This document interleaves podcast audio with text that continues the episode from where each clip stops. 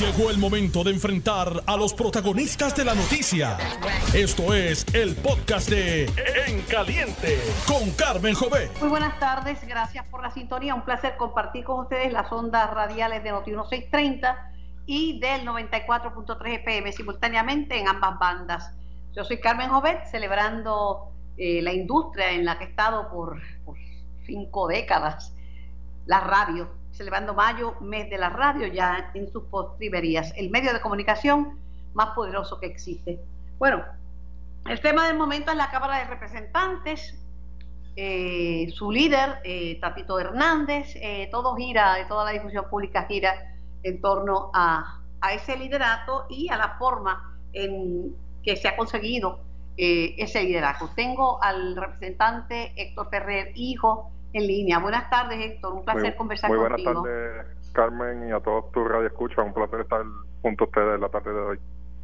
En un, en un editorial, pero bien fuerte, contundente, la, el periódico El Nuevo Día eh, emite comentarios de que la Cámara de Representantes ha escrito una página indignante y vergonzosa en la historia de nuestro país y que tiene a Puerto Rico rehén de, del oportunismo político y entonces también añade de, titular que el caos que tienen los populares lo quieren traer a la Cámara. ¿Cómo, ¿Cómo tomas tú ese editorial?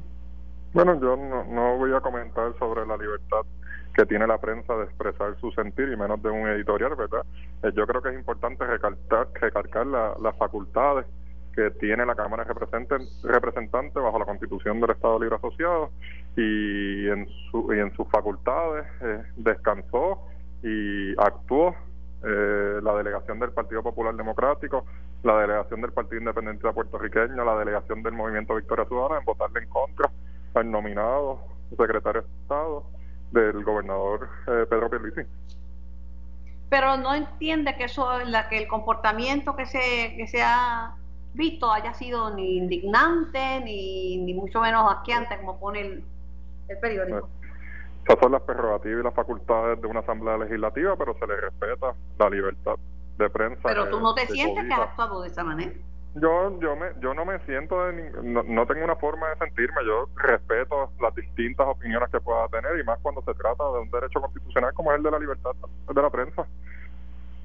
Bueno, pero cuando uno es un funcionario público y tú advienes a esto y con éxito porque sacaste muchos votos, pues la, la lo, pública y lo que los demás piensen del cuerpo en que uno está eh, eh, tiene su peso. Es que sinceramente, Carmen, lo más que me preocupa es que no estemos tocando los temas importantes del día al día de lo que los puertorriqueños están ¿Cuál, sufriendo. ¿Cuál es el tema importante que para bueno, ti uno para ver si lo estamos tocando o no? un tema sumamente importante es el de Luma y no, no lo estamos tocando como se tiene que tocar. Eh, el de Luma, el de Luma, el de ah, Luma. No, no, bueno, podemos decir que Luma es una compañía llena de, de bárbaros abusivos que vienen a maltratar y a saquear a Puerto Rico y a quitarle el poder a la Autoridad de Energía Eléctrica que sirve muy bien al país. Pero la gente te va a decir, mira, la autoridad le ha fallado al país ahora mismo miles de abonados están sin energía eléctrica. ¿Cuántas veces se le ha dañado a Juan del pueblo la comida y cuántos enseres no. no se le han dañado por los sopetazos de todos los días? Sí, pero, pero, la línea de lo que se tiene que atender el Luma y la atención que tiene que haber en el país es la situación de que Luma eh, viene un huracán y Luma se puede ir del país. También tenemos que hablar de los trabajadores eh, que fueron eh, movidos a puestos en, en el gobierno en donde su expertise, su preparación no va eh, de acuerdo a eh, sus puestos otorgados nuevos en, el gobierno. Por ejemplo, ¿en qué agencia de gobierno tú crees que podemos colocar a un celador de línea? ¿Qué otra agencia de gobierno utiliza celadores de línea? Bueno, esas son las, las cosas que, que se tuvier, que se, tuvier, tenían que negociar al momento eh, de establecer este contrato para no dejar desamparado. Pero este tuvieron una reunión los legisladores, yo supongo que con, la Junta le hablarían de que rescinda, porque una cosa es lo que se habla para los medios de comunicación y para el público, pero si tienen la Junta enfrente, dígale, porque los de la insistencia de que no se puede rescindir el contrato, no se puede enmendar el contrato, ni siquiera posponer, porque así me lo dijo el directivo Antonio Medina, Medina y así dijo Natalia Yaresco, es la Junta.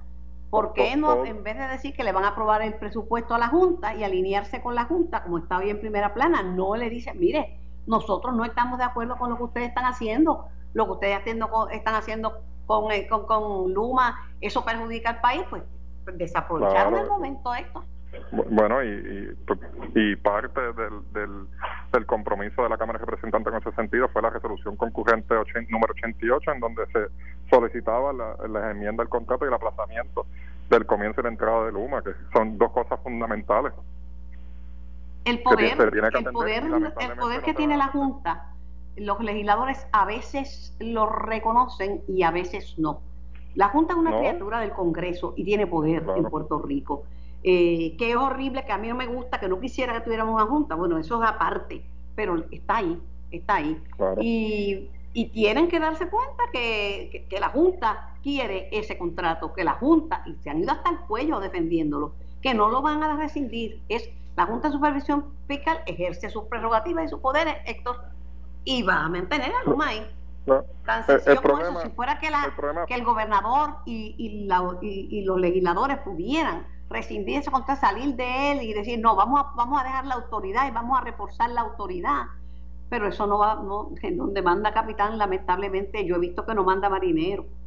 Bueno, el gobernador abandonó esa causa de enmendar y posponer el contrato a Luma eh, de la campaña a, a cuando es gobernador, ¿verdad? Ya él está de acuerdo con el contrato de Luma eh, la Junta sigue en la posición, en la misma posición de, de su abogado, eh, que es el gobernador, así que eh, nada, Luma va a entrar. Pero ¿qué ha conseguido la legislatura? ¿Qué ha conseguido la legislatura, la Cámara, por decir que es tu cuerpo? ¿Qué ha conseguido para el código electoral, que fue uno de los de los pivotes, de esos temas que, que tú quieres que, que debemos eh, este, discutir. ¿Qué consiguió la Cámara? ¿Qué consiguió la Cámara con el contrato de Luma? ¿Qué ha conseguido como beneficio para esos eh, trabajadores de, de la en, cuanto a Luma, estamos se continúa la lucha, se, se, se, realizó una excelente investigación por el compañero Luis Raúl en la Cámara de Representantes, en donde se descubrieron muchas cosas, se refirieron eh, casos al Departamento de Justicia, al Departamento de Ética Gubernamental y, a otros otras oficinas.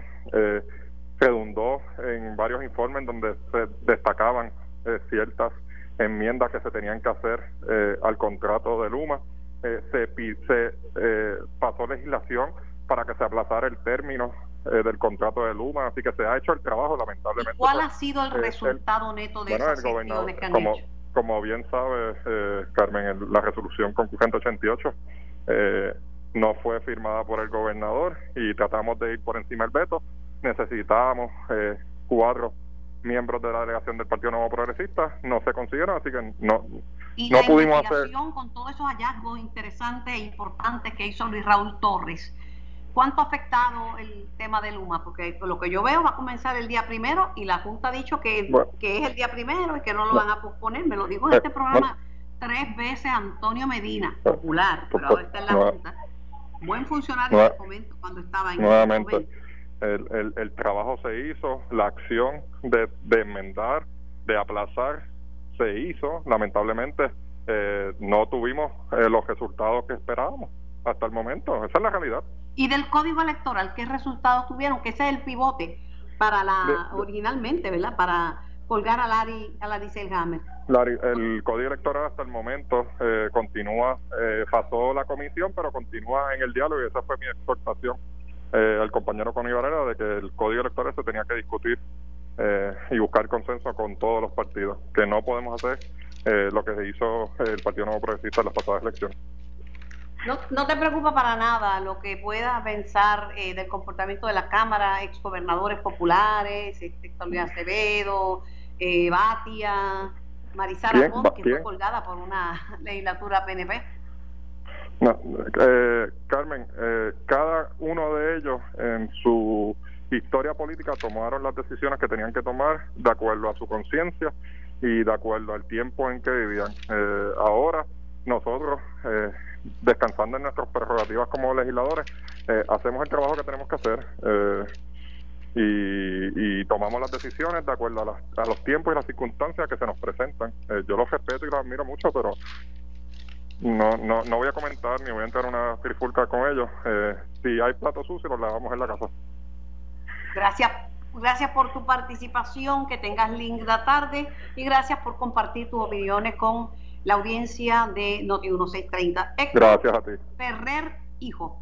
Bueno, y tengo a nuestra a nuestra amiga eh, colaboradora del programa, epidemióloga, internista e infectóloga, la doctora Ángeles Rodríguez. Buenas tardes, doctora.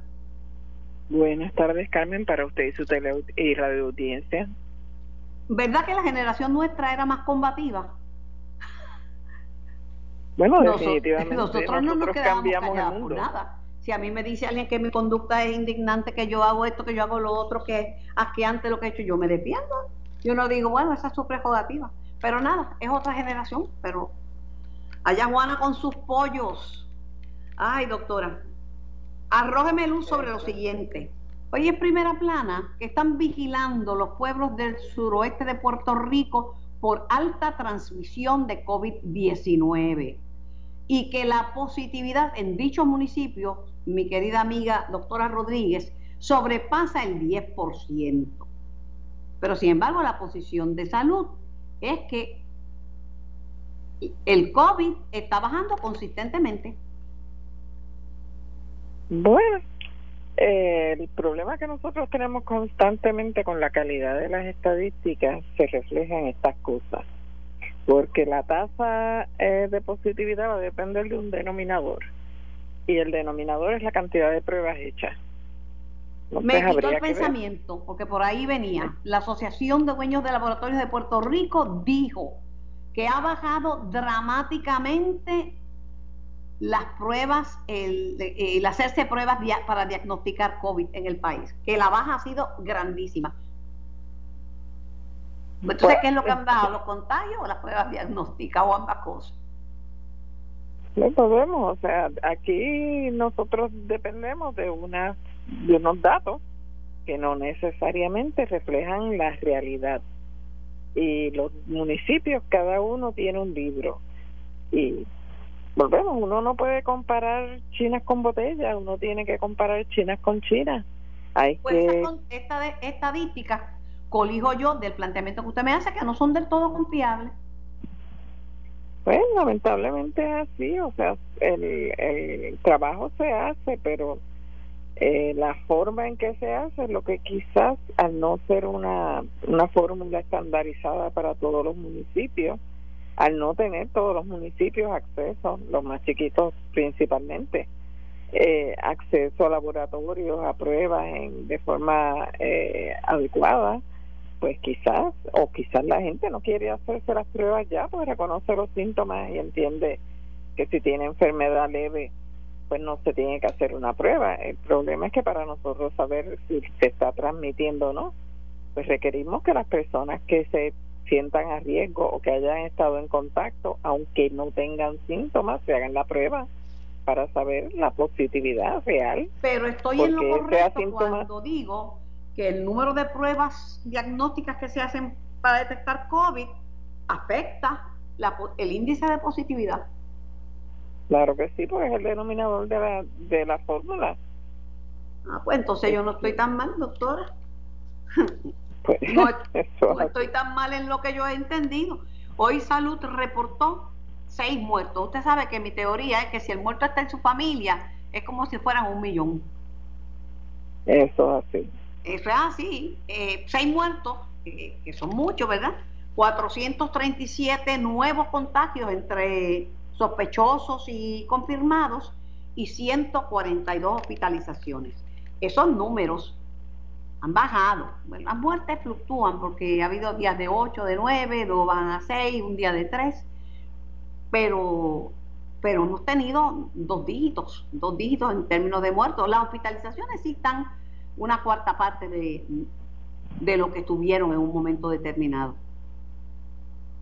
Bueno, pero volvemos, o sea, si nosotros tenemos seis asesinatos diarios, nosotros estaríamos escandalizados. Eh, pero tenemos seis muertes diarias Y, la gente encuentra que son poquitos, porque son seis, porque antes eran 18. El problema para la familia donde se han muerto cada uno de esos seis es un montón y aparte de eso, sí son un montón. Este, estamos hablando de una sola enfermedad que ha matado a seis personas en un día. Eso es que ha matado 12, 15, 19. Hasta los números de los, de los muertos están como los números de María. ¿Se acuerda toda la discrepancia que había con los muertos de María? Que si no enviaran los certificados de defunción, que nunca subimos cuántos fueron en total. Pero estos muertos, eh, yo sé que del 2020 quedaron 413 casos, que yo lo había leído, yo recorté la nota, la guardé y la fue publicada ampliamente, que no se han contabilizado y nunca los han, añadido al número de muertos que reportamos hoy día. Sí, este, volvemos las, especialmente aquellas muertes que son asociadas secundariamente a la infección, como son los pacientes que se complican. Una vez están en el hospital por diferentes causas, pues tampoco se cuentan, pero son muertes que son de COVID, porque el paciente cae en el hospital por COVID y aunque muera después, digamos, de sepsis secundaria o una infección bacteriana que haya cogido en el hospital, no hubiese estado en el hospital si no tuviera COVID. Le voy a cambiar el tema a otra enfermedad que también puede ser mortal y así se ha comprobado. Me, refiero al dengue. Hay dos muertes por dengue y lo revela el informe que contiene datos hasta el pasado 29 de abril.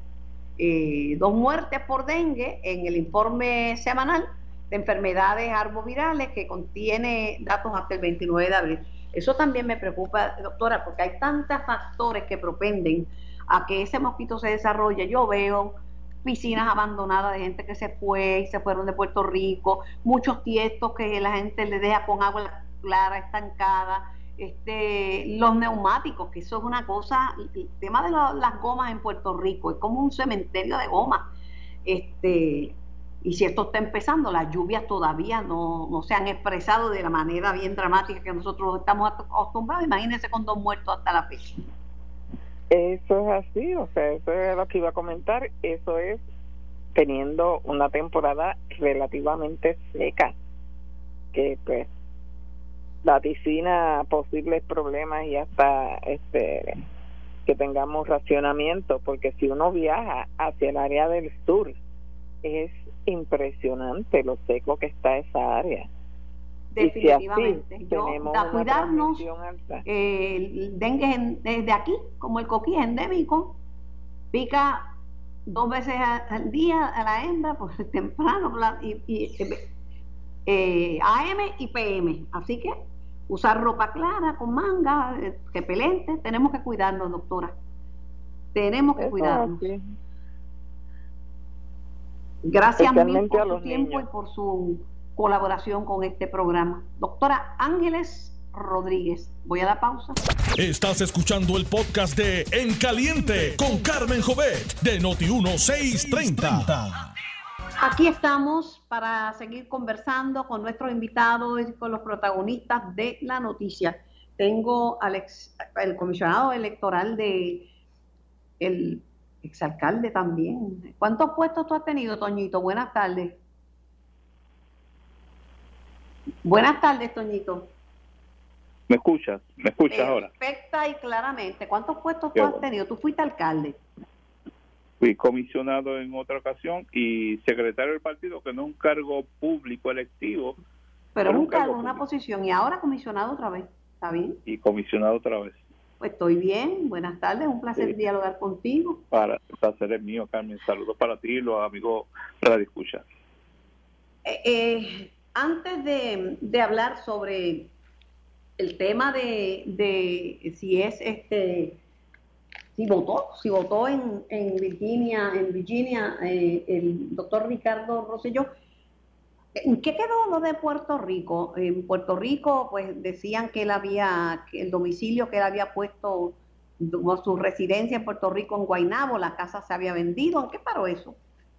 Bueno, el viernes pasado eh, los comisionados electorales de Proyecto Dignidad, de Victoria Ciudadana y del Partido Independentista y este servidor, enviamos una comunicación al secretario de Justicia, Domingo Emanuel Hernández, para que él eh, examinara una serie de documentos que le estábamos, eh, que fueron materia de discusión en la comisión, eh, para que él hiciera un análisis, y esta es la controversia principal, si la, la, el, la solicitud de voto ausente que había suscrito Ricardo Rosselló a título de juramento, eh, se había incluido allí información falsa o incorrecta, cualquiera de las dos.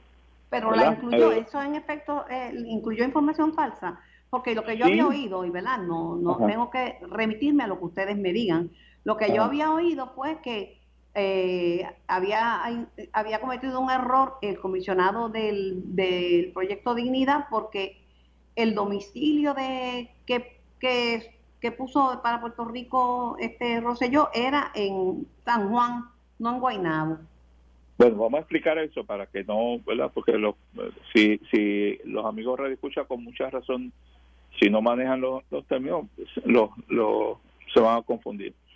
La solicitud, Carmen, la solicitud, le preguntan al elector, aparte de su nombre, número de electoral, etcétera, etcétera, hay una parte que le dice eh, cuál es su dirección residencial en Puerto Rico. Dirección residencial es muy distinto a domicilio. Es decir, voy a usarme a mí de ejemplo para no, para no usar a nadie. Asume que yo me voy para la ciudad de Orlando, en la Florida, quiero votar ausente y me preguntan por una dirección residencial, pues yo pongo la de mi hermana o la de un amigo mío, la que yo quiera, porque no me están preguntando el domicilio y no me lo pregunta la comisión porque con el número electoral la comisión sabe cuál es mi domicilio. Es decir, en donde giran mis principales actividades, que es lo que me da derecho a votar en este precinto y no en aquel otro. Cuando Ricardo Rosselló juramentó eso, dijo bajo juramento que él atestiguaba, ¿verdad? Que él tenía un domicilio en Puerto Rico. Lo que los documentos que presentó el, el comisionado Rosario apuntaban a que en marzo del 2017 la propiedad que tenía el doctor Rosselló y su señora esposa en Guaynabo la habían vendido. Entonces, pues, Pero la, solo tenía una propiedad. ¿Cuál es el otro domicilio que se tiene, verdad? ¿Cuál es el otro? Pero pregunto, Toñito, eh, eh, o sea, que hay la evidencia de que el doctor Rosselló mintió y cometió un delito eh, electoral. Correcto, eso fue en la semana pasada. Ahora, con este documento que llegó ayer, ahora las cosas están más claras todavía. Eh, en el sentido de que... Espérate, que me, perdí un momentito, perdóname, porque cuando alguien comete a la señora que estaba marcando papeletas el día de esa elección, llamaron a la policía y la, acusaron. La acusaron. Sí. Rápido, ¿por qué si cometió un delito no han acusado al doctor Rosello? ¿Cuál qué es lo que... Bueno, es un delito electoral, pues un delito. Esto se envió el viernes pasado a la atención del señor secretario. Yo, como una hora después más o menos, recibí un correo, en el mismo correo, de un asistente de él diciendo que se había recibido la documentación. Así que la lleva al estudio. Durante el día de hoy, Carmen, te estoy adelantando que los comisionados van a enviar un segundo documento a la atención del secretario de Justicia, que es una certificación o, o una certificación, no, un documento emitido por el Departamento de Elecciones del Estado de Virginia que acredita que el 21 de enero del 2021 el elector Ricardo Rosselló Nevares se inscribió para votar en Virginia. Bueno, ahora no hay ninguna duda, no tiene domicilio en Puerto Rico. Y esa parte del juramento, donde él decía que juraba, que, que bajo juramento decía que tenía domicilio en Puerto Rico, ahora está más que comprobado que es falso. Él no tenía domicilio en Puerto Rico. Ok. Pero lo de la casa, lo de, lo de la casa que vendió, porque es que me han dicho que, el, que la, él había puesto que el domicilio de él en San Juan, no en Guaynabo. Pues no, eso es lo que me enredada con eso. Eso no es lo que debemos permitir que engañen a la gente. Cuando una persona, cualquiera, Carmen, cualquier ciudadano, elector, ¿verdad? Que pide, fíjate que un elector voto ausente, que llena la solicitud de voto ausente le preguntan cuál es su dirección residencial en Puerto Rico. La próxima pregunta, ¿sabes cuál es? ¿Cuál es su dirección en los Estados Unidos? Bueno, dirección es una cosa, domicilio es otra. Vuelvo y digo, el, si, si yo me, si yo, tú sabes que, bueno, todo el país sabe que yo vivo en Ceiba y, y voto en Ceiba, mi domicilio en Ceiba. Si yo de repente me mudo a San Juan y compro una propiedad aquí, que es la que yo quiero hacer mi domicilio, la única manera, la única, no hay otra, Carmen, la única manera que yo traslado mi domicilio de Ceiba a San Juan es yo acudiendo a una junta de inscripción permanente y haciendo una transferencia de mi, de mi asiento electoral a San Juan. No hay otra. Usted puede llenar la solicitud de voto ausente 40 mil veces y eso no lo transfiere de un precinto a otro. Así que eso, eso es para, para, para contentarlos a ellos mismos. Los que conocen del derecho electoral y que conocen toda la dinámica de cómo se transfiere electores, todos los que estamos aquí en este edificio sabemos que la solicitud no transfiere un elector de un precinto a otro. Pero los ahora electores, los electores que verdad que están en Estados Unidos, este y que y, que vienen a votar en Puerto Rico en, elecciones especiales, en un, plebiscito, etcétera, etcétera. Eh, eso significa que no pueden votar en los Estados Unidos en, ni para alcalde, ni para attorney general, ni para nada. Carmen, yo creo que si yo yo lo trato de, de, de, modificar, te lo daño, así mismito, pero para que los amigos reescuchen, ¿verdad? Que la, yo sé que los que te, escuchan a ti son personas que les gusta examinar un poquito más. Yo los invito a leer eh, el artículo 5.4, inciso 5 de la ley electoral. Y es sencilla, la leo, es una oración. Si el elector registrado como activo en Puerto Rico tiene como última y más reciente dirección un domicilio como elector activo en cualquier otra jurisdicción de Estados Unidos que no sea Puerto Rico, será causa suficiente para que la comisión inactive o excluya su inscripción en el registro general de elecciones de electores. Punto. O sea, si usted puede tener 40 casas y Dios le dé mucha salud y muchas bendiciones para disfrutarla, pero domicilio, usted puede tener solamente uno. Usted no puede tener un domicilio en, en Guaynabo 7 o en San Juan 4, como se pretende decir, y tener uno en Virginia. Eso no es posible. Bueno, la gente que está allí temporalmente pues puede tener un domicilio en, Puerto Rico. Este, los estudiantes que viven con sus padres pues ponen la dirección que tienen cuando están estudiando, pero, pero, tienen la casa de sus padres.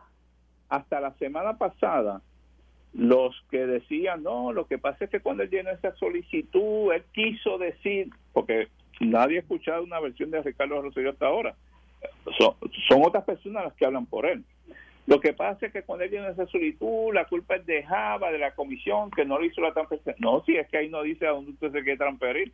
Ahí le pregunta cuál es la decisión residencial en, Puerto Rico, más nada. Pero el problema no es ese. El problema es que ahora, cuando usted se inscribió, que eso lo puede hacer usted como ser humano, usted solamente, ese día, el 21 de enero del 2021, usted dijo que su domicilio es en Virginia. La solicitud de voto ausente del doctor Rosselló y de su esposa es de marzo de este año, uno el 25 y el otro 26. O sea, a sabiendas, en el caso de Roselló, no es el caso de la señora Beatriz, pero en el caso de Roselló, a sabiendas que usted mudó su domicilio a Virginia, pues no podía solicitar voto ausente. No podía, Carmen. Por otro lado, el presidente de la comisión, que es juez, dijo, y cito, que declaró no lugar el pedido por entender que este pedido tenía que ser canalizado a través del Comité Evaluador sobre infracciones al ordenamiento electoral. Y, todos los comisionados, menos la comisionada del PNP y él, estamos en contra de eso. Y explico también. Yo no tengo obligación de erradicar una querella. De hecho, ese reglamento que data de la ley electoral anterior excluye a los comisionados. Nosotros llevamos a la atención cualquier violación, pedimos que se investigue y ya. Pero vamos a suponer, Carmen, eh, que no que, nadie me nadie quiere creer a Tonito Cruz a, esta hora de la tarde. En agosto del año pasado, después de las primarias del, de los PNP y los populares, se detectó un caso parecido y irregular en Luquillo. Tú lo recordarás porque tú, tú, estás frente a la. Sí, me acuerdo de un comisionado que se alegaba que había tramitado el voto adelantado de su tía que había fallecido un año antes en Oklahoma. Ese caso cuando se discutió aquí, aquí en la comisión, no fue a ningún comité de querella, a ninguno, con solamente presentarle al presidente copia de certificado de defunción de la electora, él mismo, él, no más nadie, él refirió el asunto no al Departamento de Justicia, lo refirió inclusive a las autoridades federales. sin querella, sin trámite, sin comisiones especiales, nada, los refiero directo. la pregunta es por qué ahora el trato es distinto. Y el problema de esto, Carmen, es que el mensaje es bien malo. ¿Cuánta cantidad de electores ahora mismo que te están escuchando a ti y a mí, que nos escuchan en, en, los Estados Unidos a través de los medios, puedan estar en esta idéntica situación y digan, ah, pues yo lo que tengo que hacer en la solicitud de voto ausente, yo voy a poner la dirección eh, de quien sea, eh, Carmen Jovet, porque como no es el domicilio, pongo la dirección de Notiguno, de Plaza de las Américas, la, la cualquiera, la de mi amigo, la de mi mamá, cualquiera. Te, te pregunto, Toñito, y si pueden me contesta, si no, amigos como siempre. ¿Para ti el presidente de la comisión está encubriéndole algo a Rosselló? La no, la pregunta de encubrir no, porque no me, caramba, no me atrevo y te la contesto. Yo no, no, no puedo. No, porque, porque me, llama la atención que si él podía hacer las cosas y si lo ha hecho antes, ¿por qué lo está haciendo distinto en este caso? Y, no y no le puedo imputar eso a él, no, no, no es ese tipo de persona. ¿Y por qué, está, por qué cuando lo de esto, el otro caso que, que, que, que tú mismo me das el ejemplo, actuó de una manera y en este caso no? Yo creo, yo creo que de verdad, eh, si él examina bien, de hecho, yo puedo entender hasta la, hasta la semana pasada cuando se trae lo de las escrituras y toda esta información que ha salido de la casa que se alega que es la residencia en San Juan ahora de, de Ricardo Rosselló. Oye, pasando por alto, perdón, sin pasar por alto, que una entrevista que le da al New York Times en enero de este año, él mismo manifiesta que no ha regresado a Puerto Rico desde que se fue. Él mismo. Y él dice allí que él tuvo que vivir en unos Airbnb, pues limitándose en términos de la vivienda para poder comprar la residencia que tiene hoy en día. Pues yo tengo que asumir que si él le da, y es una cita del New York Times, si él da esa declaración, yo tengo que asumir que él nunca hizo una transferencia para San Juan. Pero cuando ayer sale a reducir la hora, que él se inscribió para votar en otra jurisdicción, ese artículo que yo te leí, Carmen, si tú lo buscas en el código electoral anterior, no existe. Existe solamente por primera vez en este código. ¿Y sabes por qué?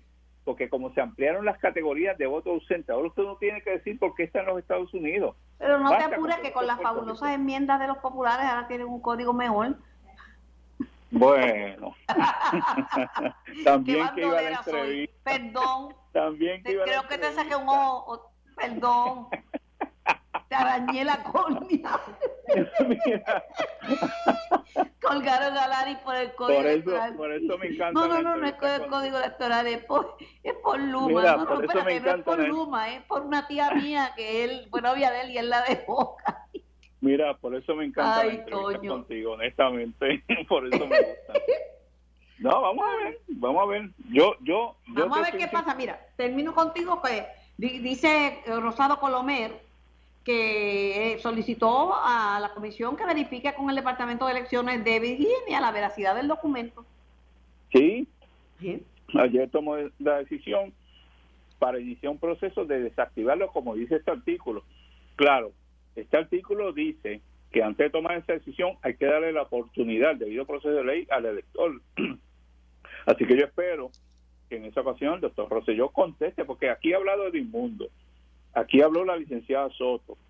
Han hablado otras personas ligadas al Partido No Progresista que yo yo me imagino que lo deben apreciar, lo deben querer y lo quieren proteger. Yo no y los electores que se fueron a escribir rating por él. ¿Tú sabes lo que cuesta y una cantidad considerable de electores que votaron por él, que yo tengo respeto por eso. Yo puedo diferir, pero respeto eso. Pero aquí todavía nadie, y mira que yo he respondido a prensa desde la semana pasada por este issue, nadie me ha dicho, mire, el doctor Rosselló contestó esto. Oh, no, y no me aseguro que no lo va a hacer.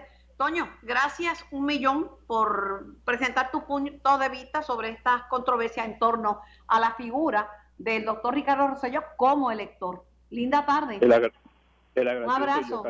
que pase buenas tardes. Saludos. Toñito Cruz en Caliente con la Jovet.